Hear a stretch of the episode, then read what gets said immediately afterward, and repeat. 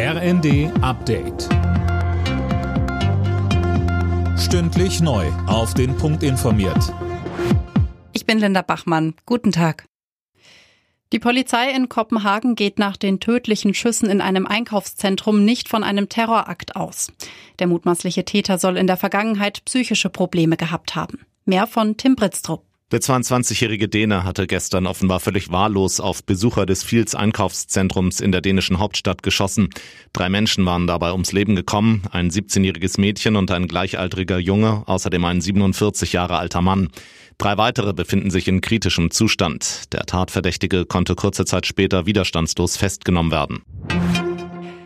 Was tun gegen die gestiegenen Verbraucherpreise? Darüber beraten heute Vertreter der Politik, der Arbeitgeber und der Gewerkschaften.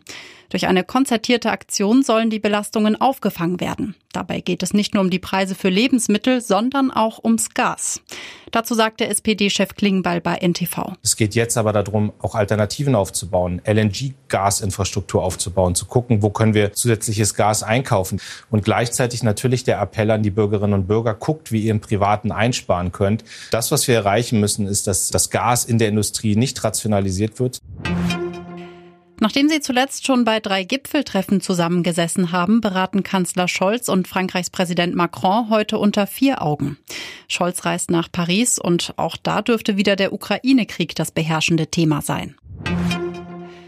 Arbeiten im Homeoffice sorgt offenbar für mehr beruflichen Stress. Das ergibt zumindest eine Umfrage des Deutschen Gewerkschaftsbunds, die der Süddeutschen Zeitung vorliegt. 28 Prozent der Beschäftigten in Heimarbeit machen demnach unbezahlte Überstunden. Alle Nachrichten auf rnd.de